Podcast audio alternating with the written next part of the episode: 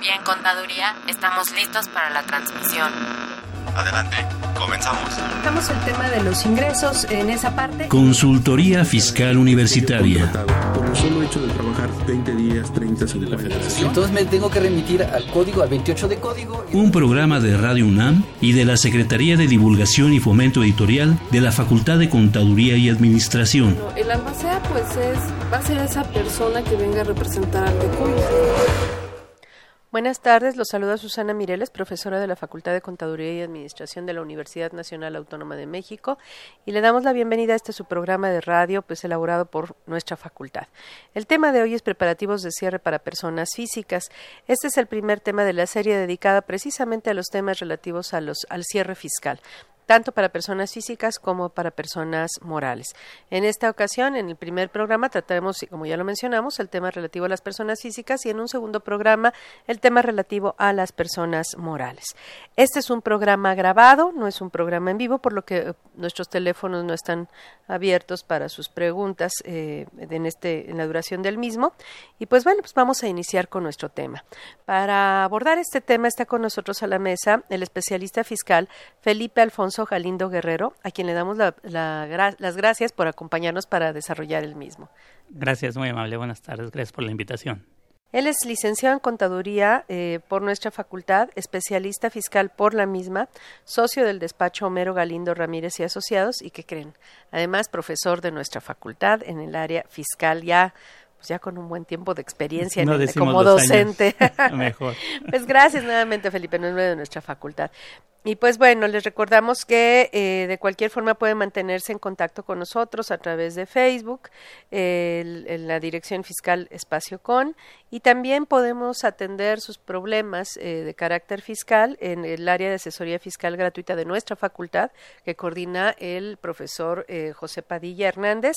Y el número de teléfono, el número telefónico para que usted se comunique al área de asesoría fiscal gratuita y pueda pues resolver sus dudas e incluso le puedan ayudar a presentar algún aviso o alguna declaración es el 5550 7998. Repito, 5550 7998. Ahora recuerde que si está usted interesado en este tema el que vamos a tratar el día de hoy, y otros temas de consultoría fiscal, pues esta información que va a escuchar a continuación le interesa.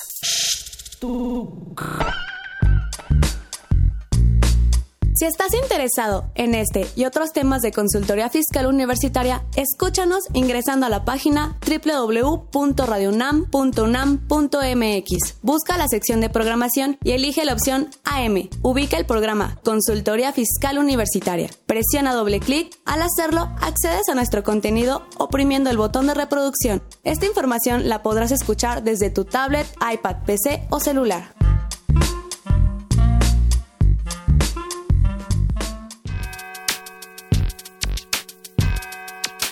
¿Los impuestos le causan problemas? ¿Dolor de cabeza? Ay, ¿qué le puedo decir? ¿Problemas de estrés? ¿Malestar estomacal? Ay. ¿No puede dormir? ¿Cuenta ovejas hasta el infinito? Basta de sufrir. Nosotros tenemos la solución. La Facultad de Contaduría y Administración te asesorará en tus obligaciones fiscales, laborales y de seguridad social, tanto de manera personal como vía telefónica. Así es, ya no te preocupes por tu declaración anual. El Departamento de Asesoría Fiscal Gratuita, que se encuentra en la División de Estudios de Posgrado, te ayudarán en lo que necesites. ¡Oh, qué bien! ¿Y qué tengo que hacer? Solo tienes que llamar al 5550 7998. Y no solo te atienden de manera personal o telefónica, también contamos con correo electrónico. Sí, escuchaste bien. Correo electrónico. Escribe a consultoriofiscal.fca.unam.mx. Con toda la ayuda que tendrás por parte de asesoría fiscal gratuita, tus malestares se irán al...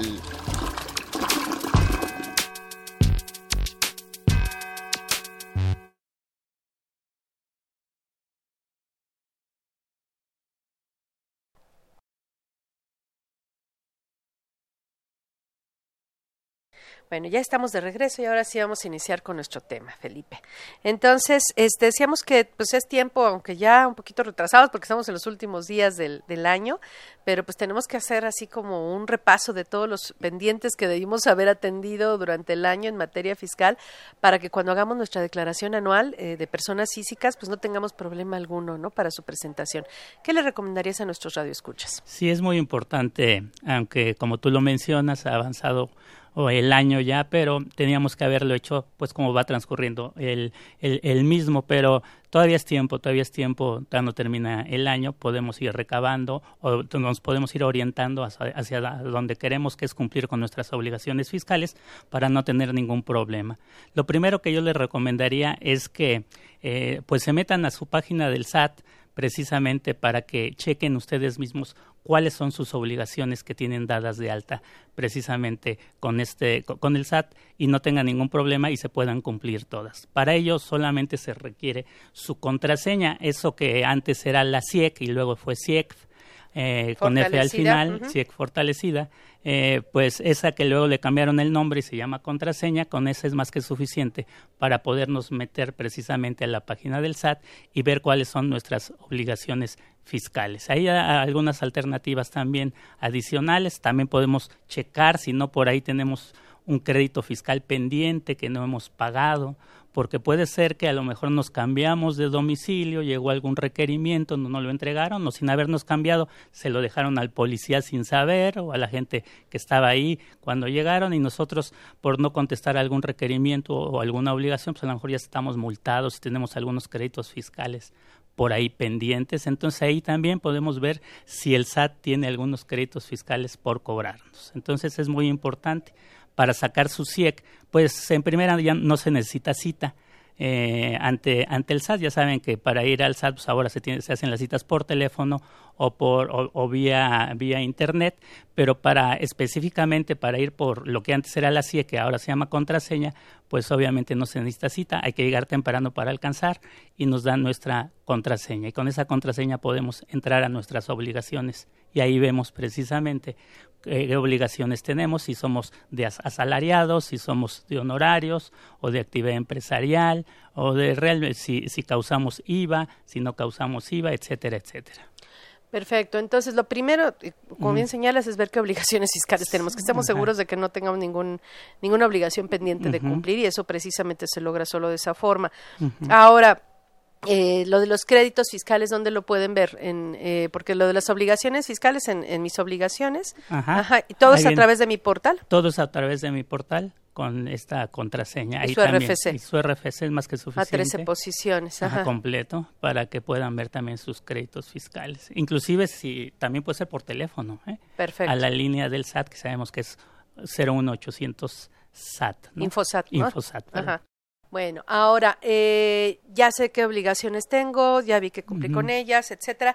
¿Qué otra recomendación tendrías para nuestros radioescuchas? Bueno, otra de las recomendaciones es que sabemos que a partir del año 2015 todo lo que queremos hacer deducible, inclusive como deducciones personales que tienen derecho todas las personas físicas, tenemos que tener un comprobante eh, fiscal digital por Internet, o sea, lo que llamamos CFDI.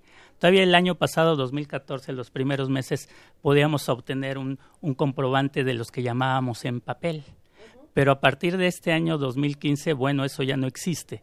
Todo lo que queremos deducir y, acreditar, en su caso el IVA, eh, tiene que ser por medio de un CFDI. Entonces, si, si no lo pedimos o si no lo tenemos, pues podemos hacer varias cosas. Eh, podemos entrar a algo que se llama el repositorio. El repositorio es donde precisamente se van a alojar todos nuestros CFDIs. Cabe, cabe, mencionar que el CFDI no nada más es por ingresos, o sea, por, por facturas o por recibos de honorarios o por recibos de arrendamiento, también es por gastos.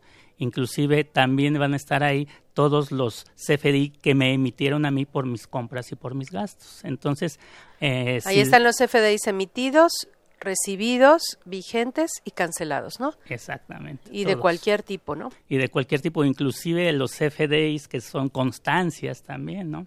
Entonces, bueno. Bueno, a ver, entonces vamos a ir por partes. Los FDIs emitidos, y es lo que estabas mencionando ahorita en este momento, tienen doble función. Eh, son comprobantes de ingresos, este, que, que, generalmente, porque hay, bueno, hay dos tipos de CFDIs emitidos. Está el CFDI emitido este, bueno, hay tres tipos de, comprobantes emitidos. Sería el CFDI tipo ingreso, el CFDI tipo egreso, y dentro de este CFDI tipo egreso está el CFDI de la nómina. Correcto. Este, entonces, vamos primero con el CFDI tipo ingreso. Yo soy persona física de honorarios, de arrendamiento, que obtengo ingresos por arrendamiento de inmuebles. Ahí juega este doble papel que mencionas ahorita. En mi repositorio, en el repositorio del SAT que podemos entrar con, como ya comenté, con el RFC y la, y, la contraseña, podemos entrar al repositorio. Y ahí van a estar todos los que hemos emitido nosotros y todos los que nos han emitido a nosotros. Ajá, pero en cuanto a los emitidos, por ejemplo, de uno de honorarios, de uno de arrendamiento, de un transportista, hacen las veces de comprobante de ingreso por los ingresos que percibí, pero también hacen las veces, como ya lo mencionaste, de constancia de percepciones y retenciones. También hacen las de percepción. Ahorita vamos a ir un poquito para allá, que también es muy importante. Ahí, el, que, era, lo que mencionabas hace un instante, ¿no? Ahora, ahí el problema es que se supone que yo pago mis impuestos con base en lo que voy cobrando.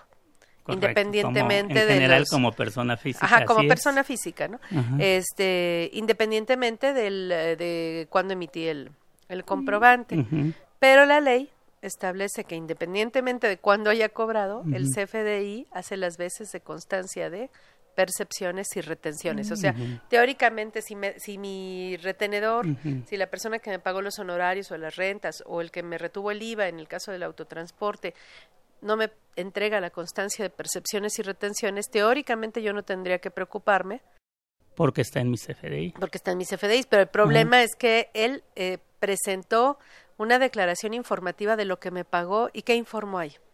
Pues precisamente las retenciones se hacen al momento del pago. Entonces eh, va, va, a estar desvirtuada la información entre uno y otro en este, en este supuesto, porque una cosa es que lo haya emitido y sirve como, como una constancia y otra es en el momento que cobre.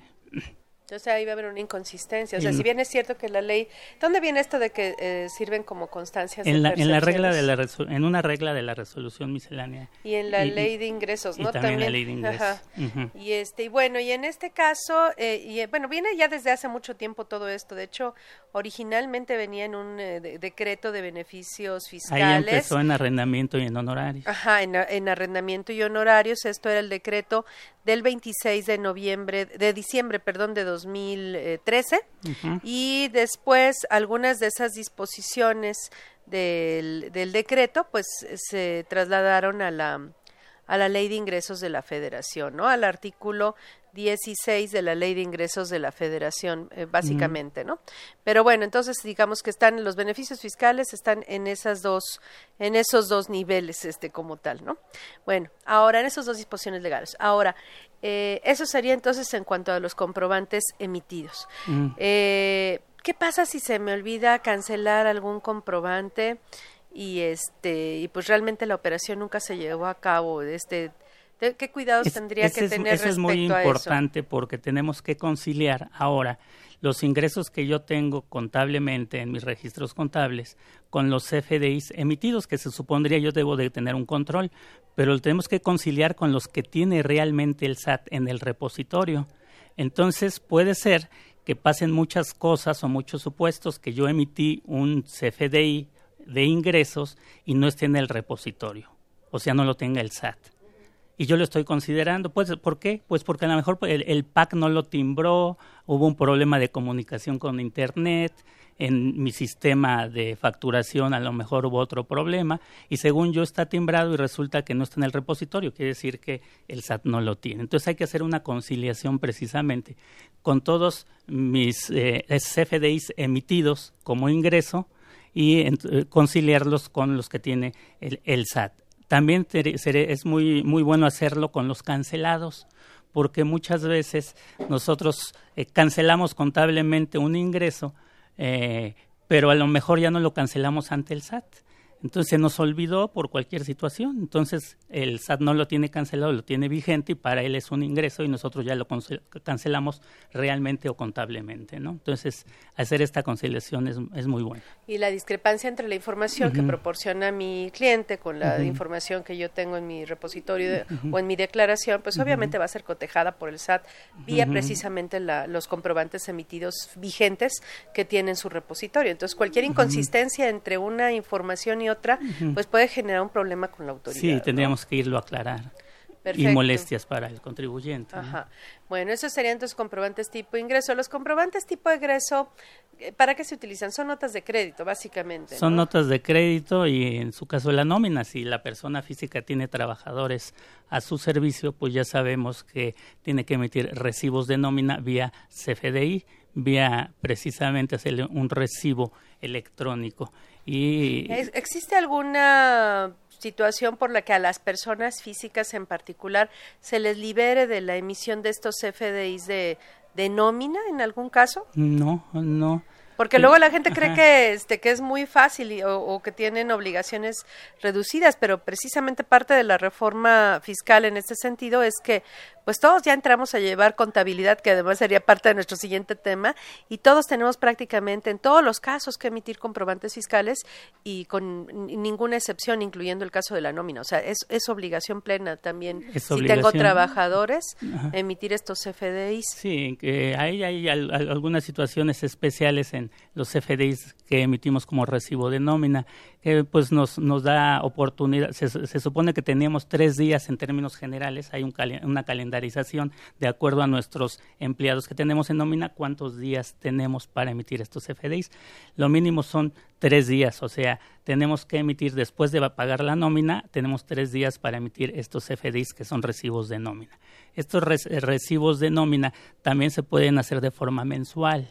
Eh, eh, yo pudiera juntar, si le pago en, cuatro semanas a mis trabajadores, bueno, podría hacer un CFDI de forma mensual. Eso, eso me lo permite también. Sin embargo, no es tan sencillo el procedimiento porque hay que hacer, este, se hace un CFDI de nómina mensual, pero se van agregando como, digamos, como anexos del comprobante fiscal digital, eh, los, los del desglose eh, periodo por periodo de pago. O sea, prácticamente vendría el CFDI mensual más acompañando todo esto, eh, la información de cada uno de los pagos que le hiciste en el mes. O sea, sería un CFDI enorme porque va a ir con, con el anexo de los el desglose de cada pago, suponiendo que fueron semanas, pues cuatro semanas. Sí, no sería tan sencillo.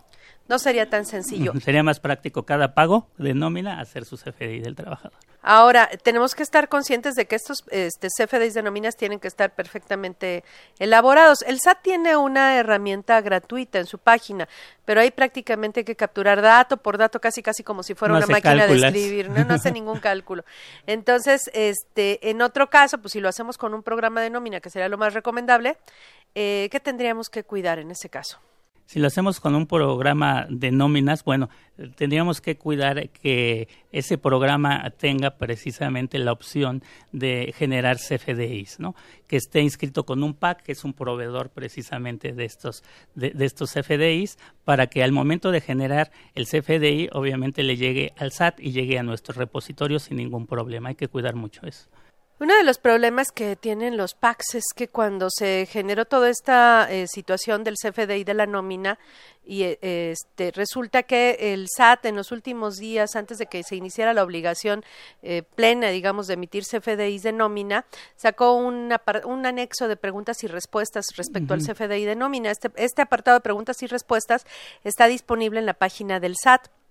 Y ahí, en una de las preguntas, este, dice que eh, las cuotas patronales al Seguro Social deben ir como percepciones en el recibo de nómina, situación que prácticamente ningún programa cumple en ese en ese caso. Entonces o, son muy pocos los programas que lo cumplen eh, o, habría que ver si, si su programa lo hace o no lo hace o lo permite o no lo permite porque de no hacerlo el problema es que el CFDI estrictamente eh, bueno el SAT podría rechazarlo como comprobante de deducción y a futuro podríamos tener ese problema, ¿no? Sí, es, sería muy importante esta situación de tener o reunir todos los requisitos que dice el SAT precisamente con los CFDIs de nóminas, ¿no? Porque una un rechazo de una deducción de sueldos y salarios por estar mal tus CFDIs emitidos, pues sería una importante cantidad de dinero, ¿no? Bueno, entonces sería entonces cuidar eso. Ahora, ¿los salarios todavía se pueden pagar en efectivo? Sí, todavía se pueden pagar en efectivo. Al principio habían dicho que no.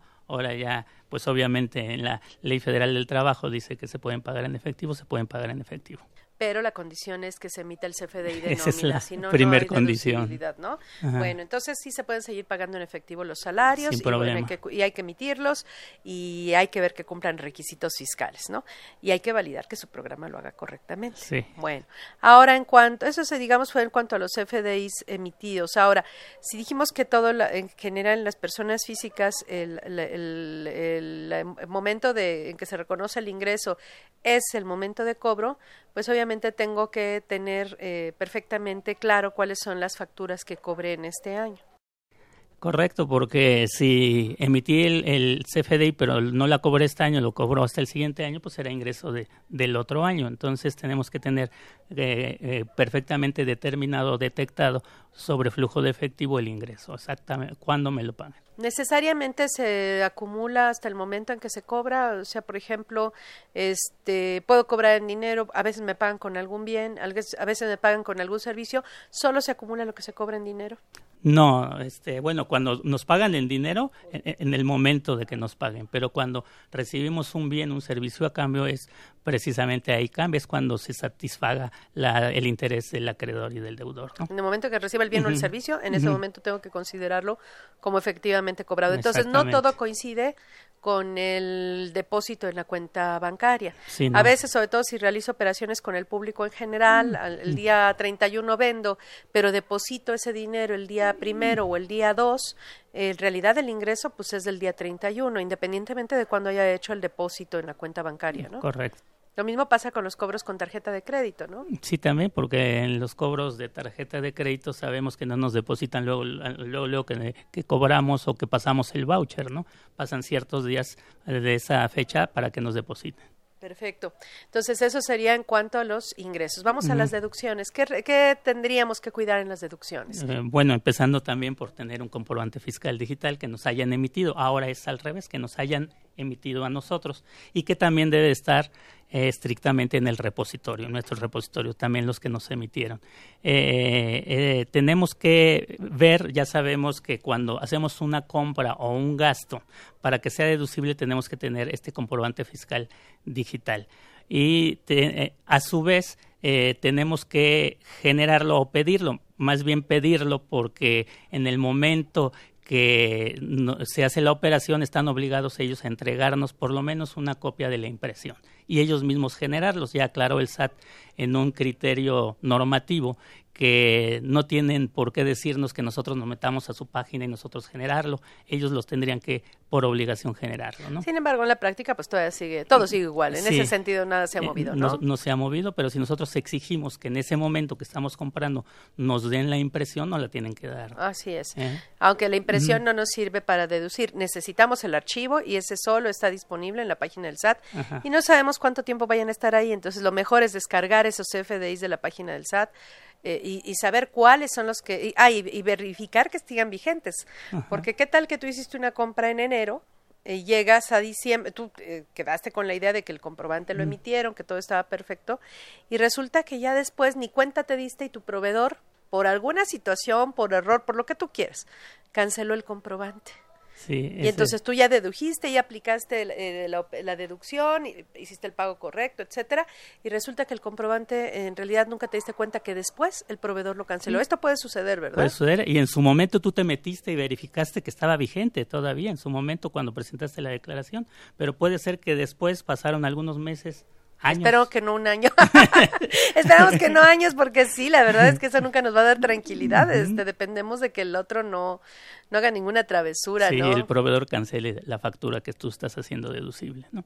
Ese sí sería un problema. Por eso hay que tenerlos eh, guardados, independientemente que, eh, que, están en el repositorio. Como tú bien dices, a lo mejor el SAT en unos dos años, tres años ya se le llenó, no sé, tuvo un problema, ya no, ya no van a estar disponibles para nosotros como están ahorita, el, entonces hay que irlos guardando en un disco duro, en una USB. En más de uno, en, unas dos, tres a la vez. sí, en una nube.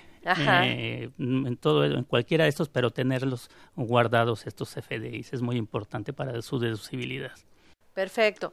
Ahora, entonces, verificar que esté vigente el comprobante. Por lo menos al cierre para la declaración anual, a lo mejor descargar un reporte de comprobantes cancelados este, para efectos de poder eh, validar que el comprobante, pues a esa fecha todavía estaba vigente, ¿no? Correcto. Ajá. Ahora, entonces, bueno, tengo los comprobantes ahí dentro de la página del SAT. Ahora, antes era una práctica muy común que decías, ay, este, oye, que voy a comprar esto, ay, pide la factura y me la das, me la, me, sácame la factura, pide la factura y me la, la pides a mí, con mi RFC para que yo la pueda deducir. Esto sigue siendo una práctica recomendable. No, ya no, ya. Bueno, nunca fue recomendable, nunca, perdón, perdón, nunca fue recomendable, perdón. Pero esto sería peor que reprobable ahora, ¿no? Esto es más reprobable ahora. Todavía es, es peor porque eh, hay algunos requisitos adicionales, no nada más tener el comprobante fiscal digital, inclusive requisitos de pago. Ajá. Bueno, pero hay operaciones. Eh, ah, bueno, ese es otro tema. las deducciones tienen que estar pagadas. ¿De qué forma para ser deducibles? Porque no nada más es tener el comprobante. no nada más tener el comprobante. Entonces, la forma de pagarla también hace la deducibilidad, aparte de que tengas el comprobante con todos los requisitos y en el repositorio, etcétera.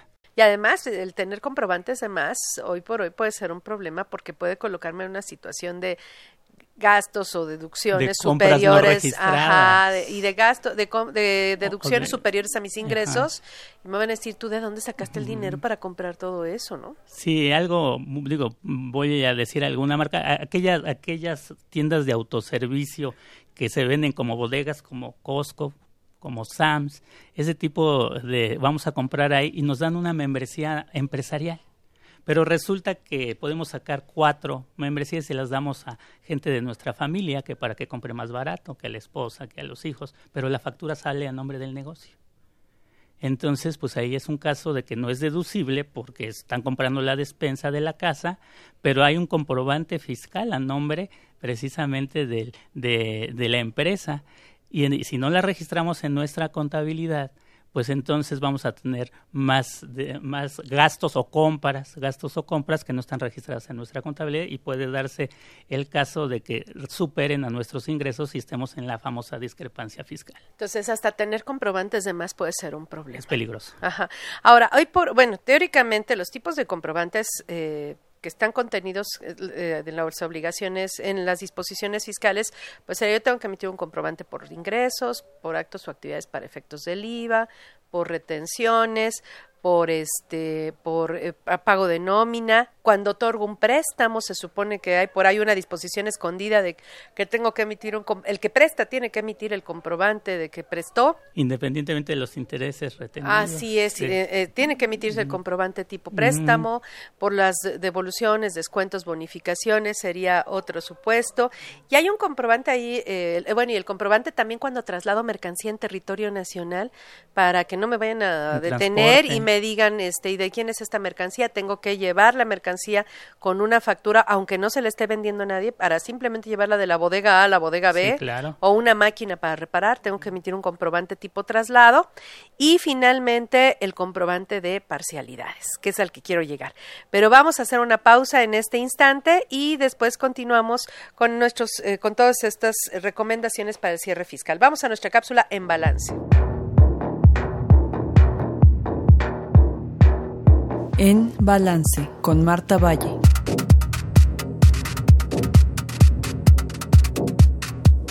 Los trabajadores que han cotizado al ISTE tienen derecho a recibir una pensión por cesantía en edad avanzada o de vejez. Si eligieron pensionarse a través de su cuenta individual y no por el artículo décimo transitorio, en el que la pensión es pagada por el gobierno federal, la pensión puede recibirse mediante dos modalidades, la renta vitalicia o los retiros programados. En la modalidad de renta vitalicia, el trabajador debe contratar con una aseguradora dos seguros, el de su pensión y el del seguro de sobrevivencia.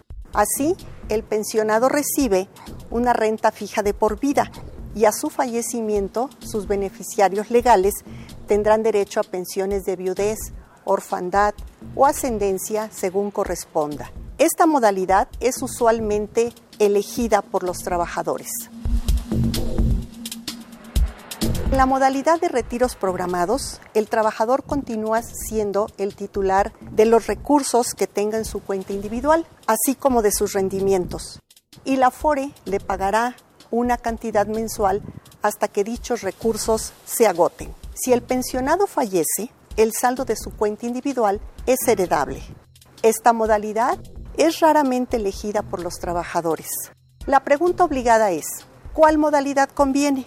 La conveniencia de la renta vitalicia o de los retiros programados depende de varios factores inmersos siempre en la incertidumbre. Por ejemplo, el trabajador no tiene beneficiarios legales, cónyuge, hijos, padres. Tiene 5 millones de pesos en su cuenta individual y su expectativa de vida es muy corta debido a una enfermedad. En este caso, la elección de retiros programados sería la adecuada por la posibilidad de heredar el remanente de su cuenta individual. Otro ejemplo, el trabajador tiene una expectativa de vida a largo plazo, esposa e hijos jóvenes, una renta vitalicia para el pensionado y un seguro de sobrevivencia para sus familiares sería lo conveniente. Un tercer ejemplo, el saldo de la cuenta individual del trabajador es de 3 millones de pesos y tiene el plan, la edad y la salud para iniciar un pequeño negocio al pensionarse. En este caso, la opción sería contratar una renta vitalicia mínima y retirar el remanente de su cuenta individual. Podemos observar, la modalidad de pensión a elegir es un asunto muy serio, además de sumamente técnico, en el que el trabajador debería tener todo el apoyo de las entidades involucradas el ISTE, la FORE y la aseguradora para elegir la mejor opción. Desgraciadamente, ese apoyo es raramente otorgado al trabajador. Soy Marta Valle, mi dirección electrónica es mvalle.fca.unam.mx. En Balance con Marta Valle.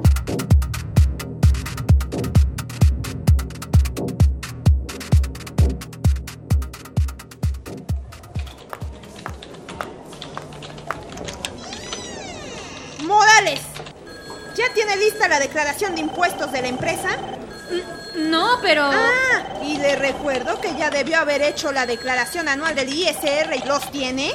Sí, pero es Oiga, que yo... y quiero la lista para ahorita de la prelación de acreditamiento del ISR por dividendos en mi escritorio. Sí, ya sé, pero es que yo... ¡Que alguien me ayude!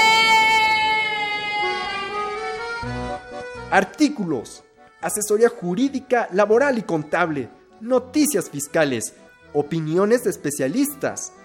Esto y más puedes encontrar cada quincena en tu revista Consultorio Fiscal.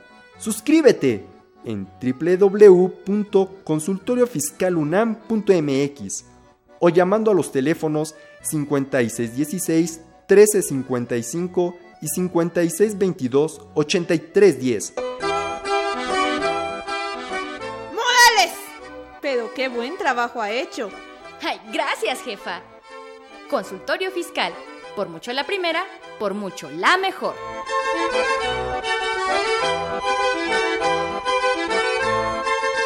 Bueno, ya estamos de regreso. Entonces hablábamos de los distintos tipos de comprobantes y hablábamos de los comprobantes de cobros en parcialidades, que es una obligación según la ley. Y dime cómo, en qué consiste esta obligación y qué, problemas genera en la práctica.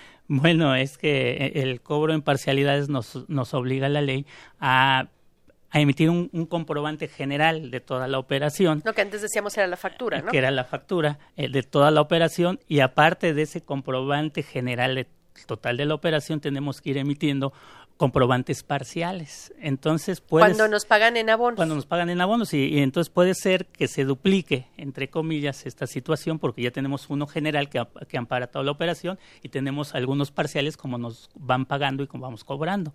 Entonces puede ser que precisamente el SAT haga un cálculo y pues se dupliquen este tipo de situaciones en el repositorio estarán ahí también. Uh -huh. Pero entonces tengo que tener mucho cuidado, ¿no? Porque, por ejemplo, las aseguradoras es de lo más común, ¿no? Tú y yo hemos visto problemas de ese tipo, ¿no? Y, y, a veces es absurdo porque, digo, nos ha pasado y lo hemos eh, visto, que te emiten un comprobante por el pago de la prima de seguros, tú la pagaste de contado y, en algo, y nos ha pasado con más de una aseguradora que emiten el comprobante, de, de, que es, digamos, sea la factura como tal, y luego aparte emiten el comprobante del cobro de parcialidad uno de uno. O sea que en realidad están aceptando que no, no fue el pago en abonos, pero ellos emiten, emiten. el cobro de parcialidad. Y se duplica. Se duplica. Y en la página del SAT, en el repositorio del SAT, están todos, están los, los de las están revueltos, están mezclados, no hay una forma de identificarlos hasta que abras el comprobante y veas el concepto.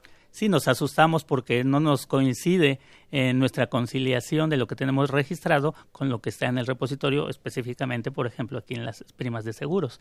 Entonces empezamos a investigar por qué, qué, qué es lo duplicado, yo lo dupliqué, yo lo, yo lo omití, ellos lo duplicaron y entonces hasta que precisamente se mete uno y ve real, claramente que fue por esta situación. Que ese es, ese es un problema que se ha generado en la práctica debido a que el SAT solo tiene tres tipos de comprobantes y ya vimos que hay por lo menos como nueve tipos de comprobantes en las leyes Correcto. fiscales, ¿no? O sea, si los contamos así, eh, ingreso, acto o actividad, no todos los ingresos generan IVA. Entonces, ingreso, acto o actividad, retenciones, FDI de nómina, préstamos, llevamos cinco, parcialidades, seis, traslados, siete. Operaciones como préstamo. Ajá, bueno, sí, serían siete, uh -huh. este, y por ahí se me están olvidando un par porque uh -huh. ya las habíamos considerado, y bueno, y ah, el de, el de traslado y las notas de crédito, serían nueve.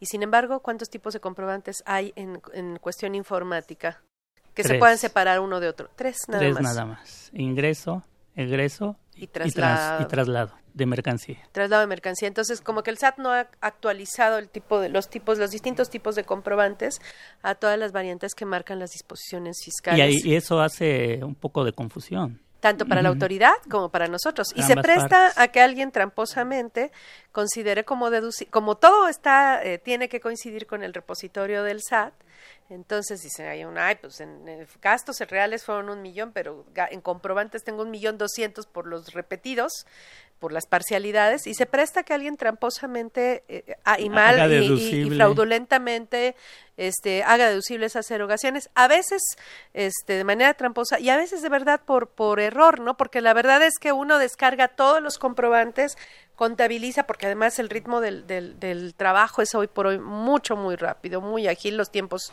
se nos han reducido infinitamente.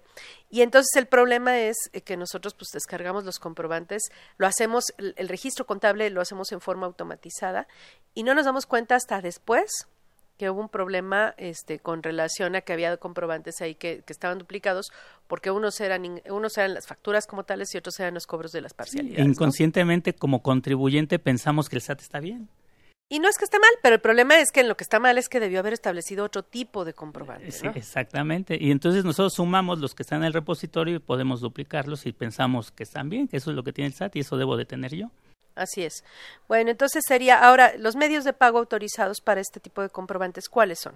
Bueno, ya sabemos que para, eh, eh, para poder hacer deducible un gasto, una compra, pues por, si, en, términos generales la regla nos dice que son arriba de dos mil pesos eh, en algunos casos hay excepciones a esta regla general como la gasolina pero eh, por arriba de dos mil pesos tenemos que hacer forzosamente cheque nominativo transferencia electrónica de fondos o pagarlo con, con de, eh, tarjeta de crédito, de débito o de servicios. Monedero, o monederos o electrónicos. monederos electrónicos que, bueno, ya están empezando a usar. Ajá.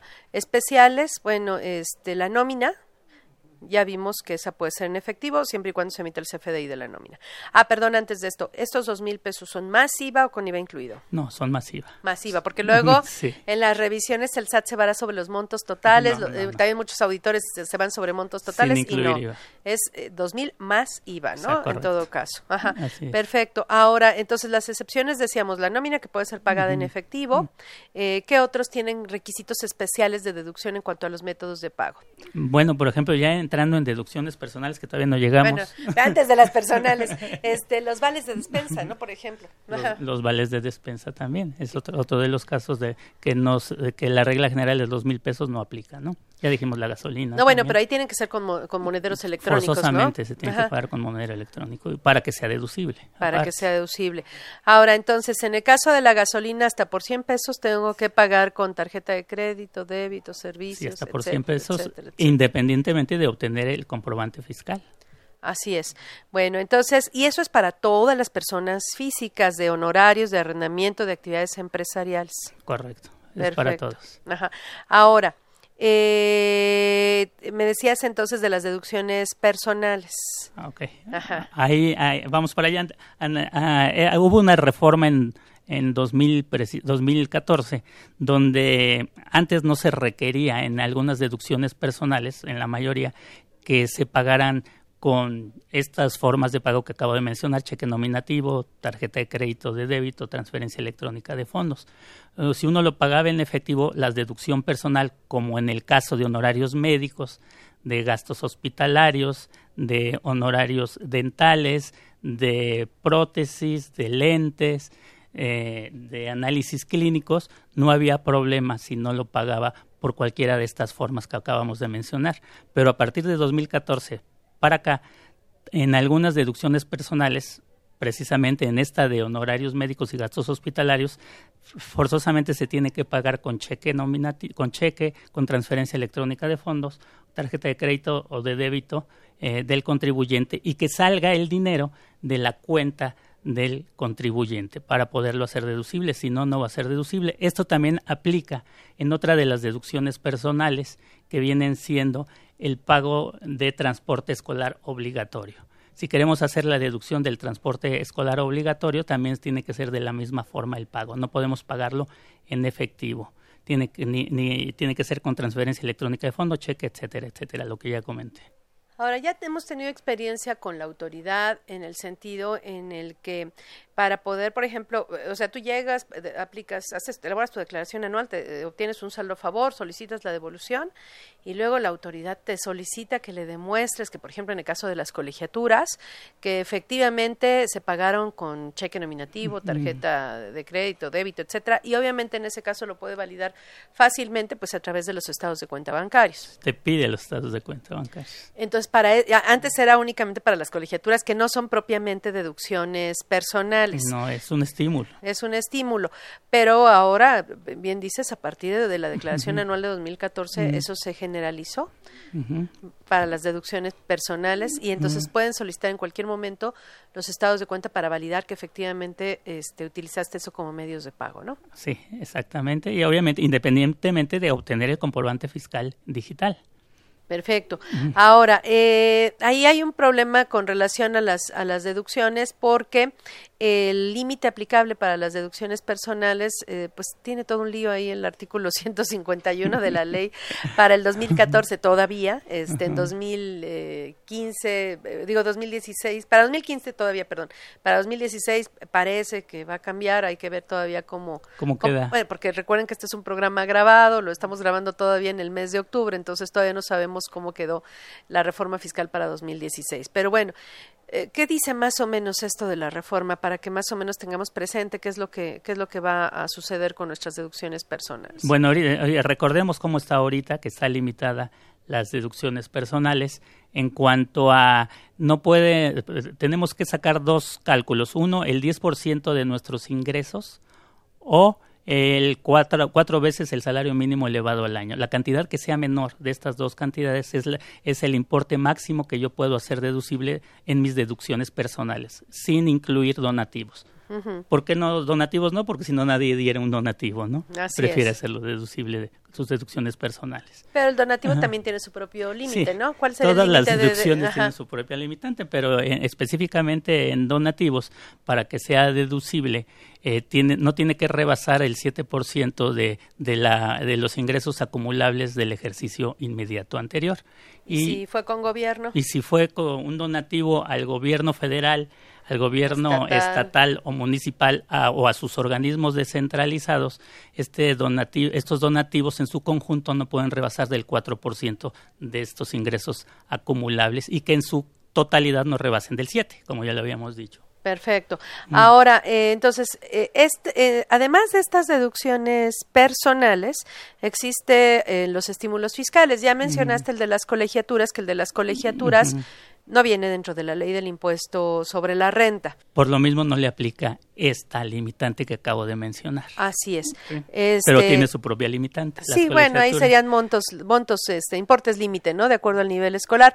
Ahí, ahí están otros estímulos fiscales que son los, del, los de la ley del impuesto sobre la renta en el artículo 185.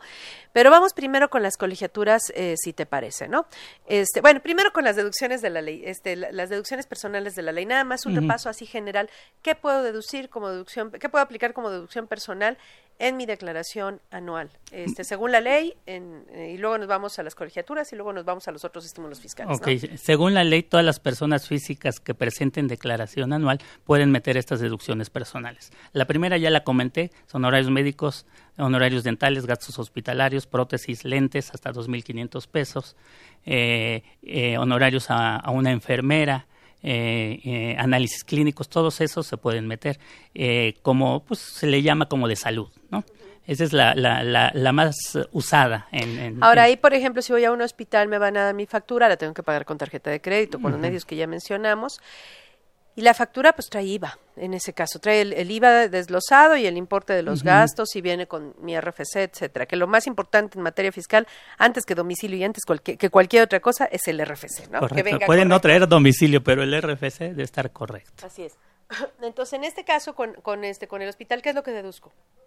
El, la factura este, antes de IVA o la factura con IVA? Con IVA. Eh, se, deduce, se deducen los gastos con IVA, son deducciones personales que se, deduzque, se deduce todo el importe, incluyendo el IVA. O el sea, IVA no se acredita este IVA no es acreditable en ningún momento.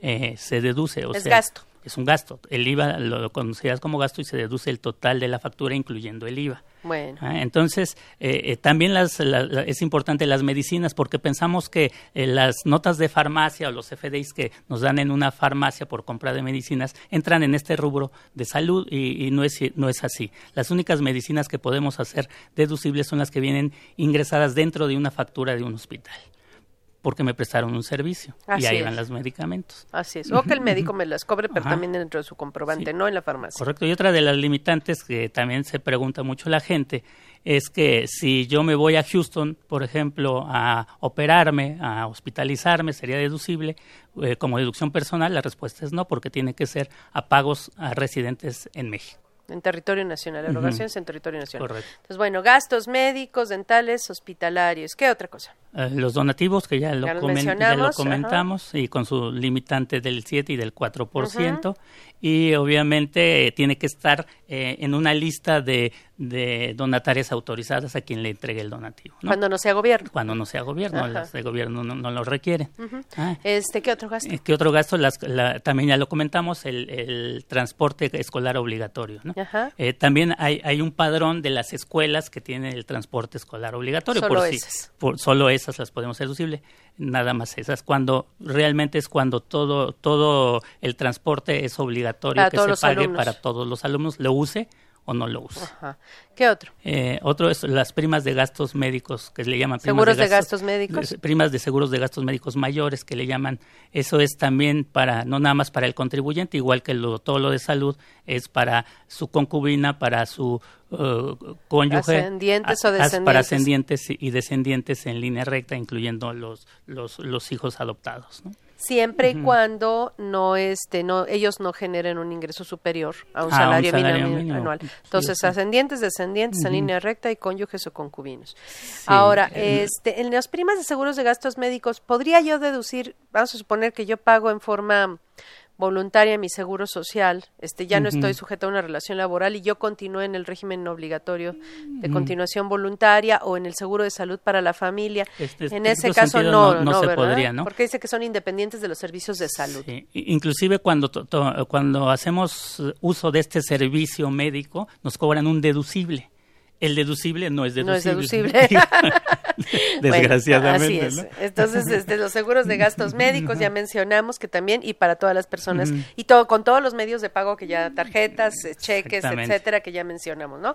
Seguro eh, los, gastos de los gastos funerarios, digo, Ajá. tocamos madera, pero los gastos funerarios para las mismas personas, eh, para el contribuyente, su esposa, su concubina. pues, que haber fallecido Eh, el contribuyente, esa ya no le va a tocar a no él. le va a tocar sus- en línea recta, ascendiente o descendiente. Aquí sí hay una limitante, hasta un salario mínimo eh, el- elevado al año. Así es.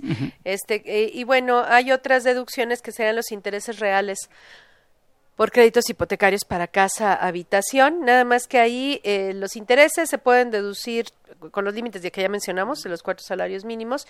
Sin embargo, el, o el 10% de los ingresos, sin embargo, lo que está topado ahí también tiene un límite, es el, el crédito, ¿no? El crédito de cuánto el no crédito debe ser. hipotecario no debe ser mayor a 7.500. 750 se- se- Perdón, mil. 750 mil unidades de inversión, que son UDIs. Ajá. Entonces no debe rebasar el crédito, que son como que 4 millones de pesos. Entre cuatro y cinco m- millones más de o menos pesos. Más o menos. Y medio, eh, eh, en eh, esa situación. Entonces, el crédito no debe rebasar eso. Entonces, y los intereses que son deducibles son los intereses reales. Los intereses reales son aquellos que le, le quitamos al- al- a los intereses la inflación y nos dan los intereses reales. Pero no se preocupen los contribuyentes porque este cálculo no lo hacemos nosotros, sino le pedimos la constancia a la al, al- al sector financiero, al Infonavit, al Fobiste, que es quien me otorgó el, También el esas crédito. pueden- esas También aplican, ellos, ¿verdad? Claro, es muy importante.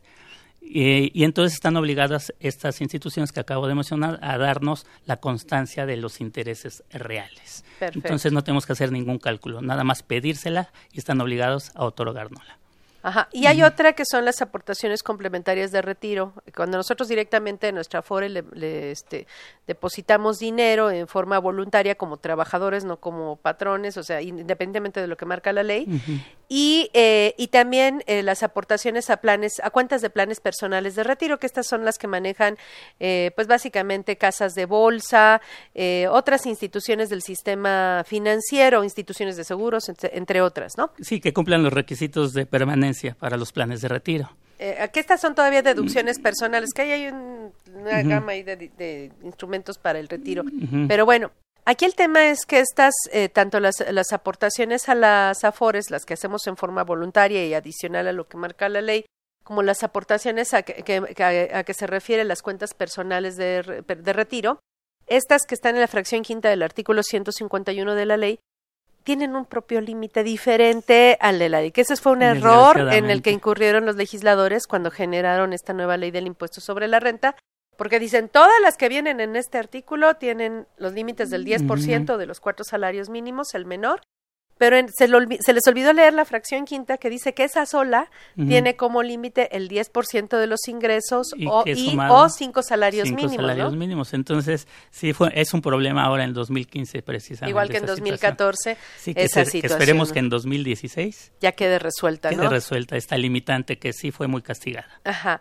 Eh, tenemos el caso de las, eh, bueno, y también ahí en es- ese Mm. límite de los cuatro salarios mínimos o el 10% de los ingresos, dice que también incluye como límite a los estímulos fiscales que vienen en, la- en otro artículo de la ley, en el Sí, artículo en- 185. En el título de estímulos Ajá. específicamente. Y esos también tienen su propio límite, que Sí, es de es- 152 mil pesos. Entonces, 152. fue otro error legislativo también que la Prodecon estuvo defendiendo en su momento, ¿no? ¿Qué, es, qué, eh, estímulos? Estuvo, defendiendo y se promovieron amparos asesorados por la PRODECON, ¿no? Así es. Este, ¿Qué, qué eh, estímulos son estos? Nada más para repasarlos, ya nos queda muy poco tiempo. Bueno, este, este estímulo precisamente de la limitante de los 152 mil pesos es por depósitos a las cuentas personales especiales para el ahorro. Este tiene una ventaja el hacer esta, este pago, porque inclusive eh, pasando este ejercicio hasta 2016, antes de presentar la declaración anual, yo puedo hacer estos pagos y hacerlos deducibles en 2015. Así es. Eh, la situación a mucha gente... Esa es muy sencilla, hay que ir al banco y decirle, quiero hacer un depósito especial, una cuenta para el ahorro, del artículo 185. hay que decirle el artículo. Y, ajá, y ya con eso ese dinero queda etiquetado como ahorro. Y me permiten restarlo en la base de mi declaración anual. Correcto, aunque se haya pagado, vuelvo a repetir, en 2016, antes de presentar la declaración anual. Así es, ese sería uno. El otro... es, es, ah, y nada más, eh, eh, a mucha gente no le gusta porque es un impuesto diferido.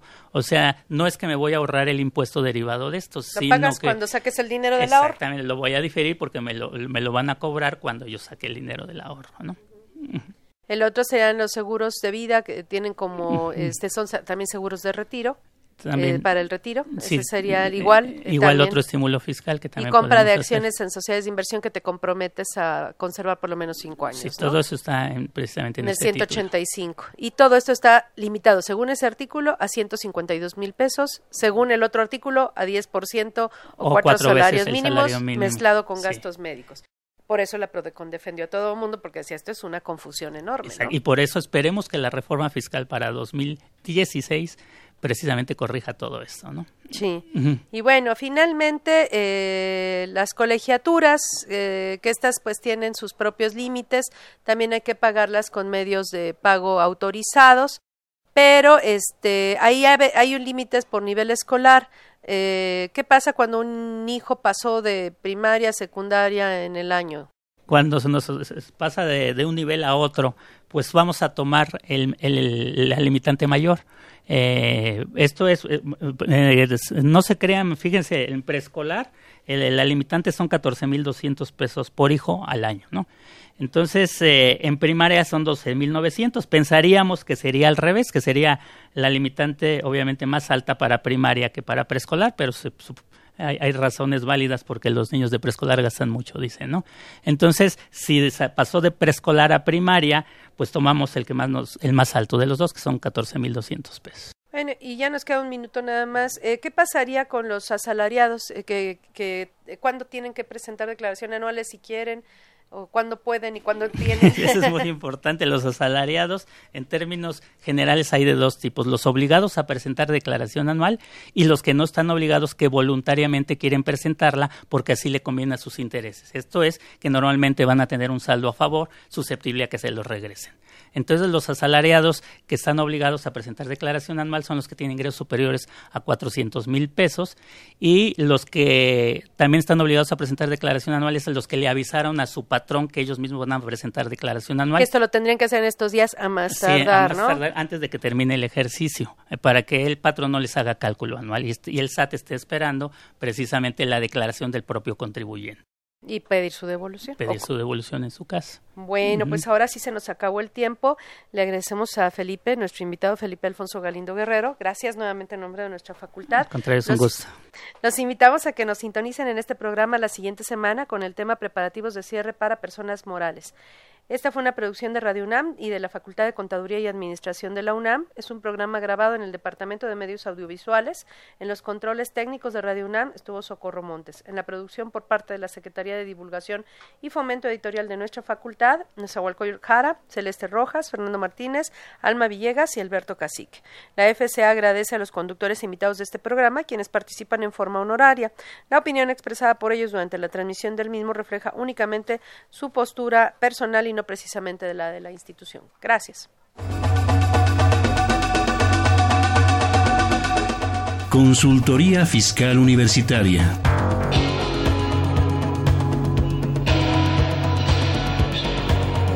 Un programa de Radio UNAM y de la Secretaría de Divulgación y Fomento Editorial de la Facultad de Contaduría y Administración.